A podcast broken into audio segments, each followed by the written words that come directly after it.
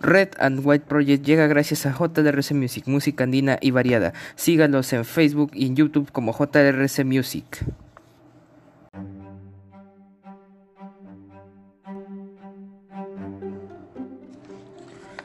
Muy buenas a todos, bienvenidos a este su programa Red and White Project. Hoy día 2 de junio del 2021, estas son las portadas principales de los periódicos de nuestra nación. La República impuso, imponen reformas constitucionales expresas en el Parlamento. Constitucionalistas cuestionan, eh, cuestionan este acuerdo del Pleno. Omar Cairo dijo que decisión del Congreso va en contra del artículo 206 de la Constitución. Víctor García Toma estima que si bien está dentro de la legalidad, es un abuso de poder aprobar normas que requieren un estudio profundo. Luis Valdés de la Comisión de Constitución dijo que se verán temas como eliminación del voto de confianza, vivienda digna, acceso libre a Internet. Titular del Congreso, Mirta Vázquez, expresó su desacuerdo con lo aprobado. Juez Nilton López autoriza a privados comprar de vacunas. Ministro Óscar Ugarte afirma que el fallo no afectará el Plan Nacional de Vacunación. Castillo promete cruzada por derechos de las mujeres. Candidato de Perú Libre aclara sus afirmaciones sobre feminicidio que dice que lo combatirá.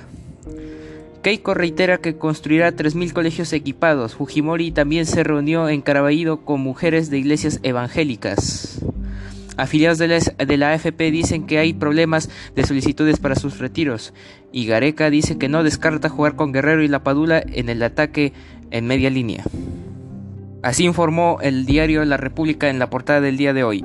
El comercio informa, el 48% de alcaldías no gastó ni el 50% del monto para pandemia COVID-19. En total, 794 municipios recibieron este año 120 millones para adquirir suministros médicos y oxígeno y contratar personal. Contraste, en Lima, Barranco 98% y Breña el 95% alcanzan los mejores índices, San Borja 7%, Surquillo 15% y Rimac 17% van a la cola.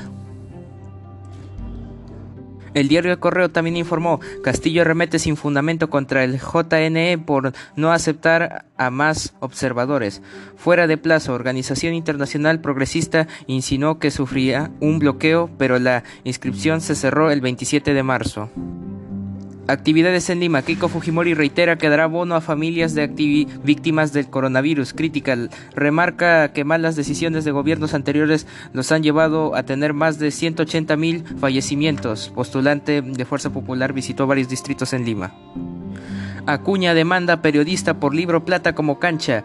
Pide más de 100 mil, mil soles de reparación. Querella. Christopher Lacosta, el autor, afirma que el líder de Alianza para el Progreso busca amedrentar quien lo investiga. Brahim, terrorista Carlos, estuvo en zona de la matanza.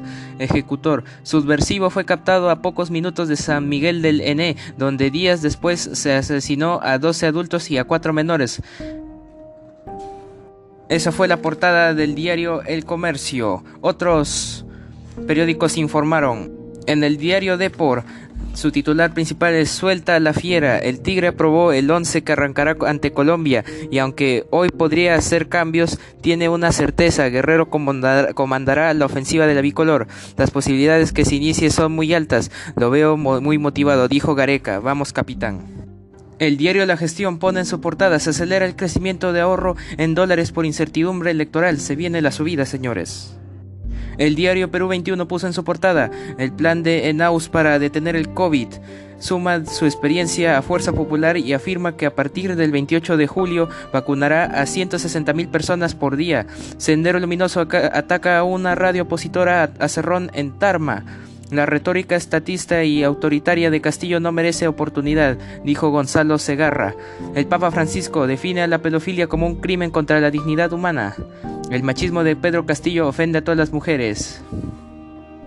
Informó así el diario Perú 21. El diario El Correo informó, entrevista a Mercedes Arauz, el señor Castillo refleja una cultura patriarcal. Pleno del Congreso autoriza realizar una cuarta legislatura. En portada, sigue sin plan de gobierno. A solo cuatro días de la segunda vuelta electoral se mantiene la improvisación de Pedro Castillo, así informó el diario El Correo. El diario El Trome puso en portada, será una final muy ajustada y así va a ser, señores. El diario Ojo ataca al Jurado Nacional de Elecciones. Castillo pone en parche y sin pruebas denuncia fraude. Dice que convocará al pueblo si es que algo negro está se está trabajando. Keiko recibe apoyo de GISE y el gobierno de la, de la Paz. Sueldo mínimo será de 7.50 soles. Eso fueron las principales noticias del día de hoy. ¿Y qué pasó hoy día, un 2 de junio? El 2 de julio de 1953 Isabel II fue coronada como reina de Inglaterra. El dólar el día de hoy está a 3.86 soles, se está inflando, dicen las, personas. Y para los interesados, el Bitcoin el día de hoy está a 146.944 soles con 36 centavos. Eso ha sido todo por ahora. No se olviden a seguir nuestra página de Facebook y de nuestro colaborador JLRC Music y a seguir escuchando nuestros episodios de lunes a viernes. Eso ha sido todo por hoy. Soy José Luis Río Frío Salazar de Red White Project. Cambio fuera.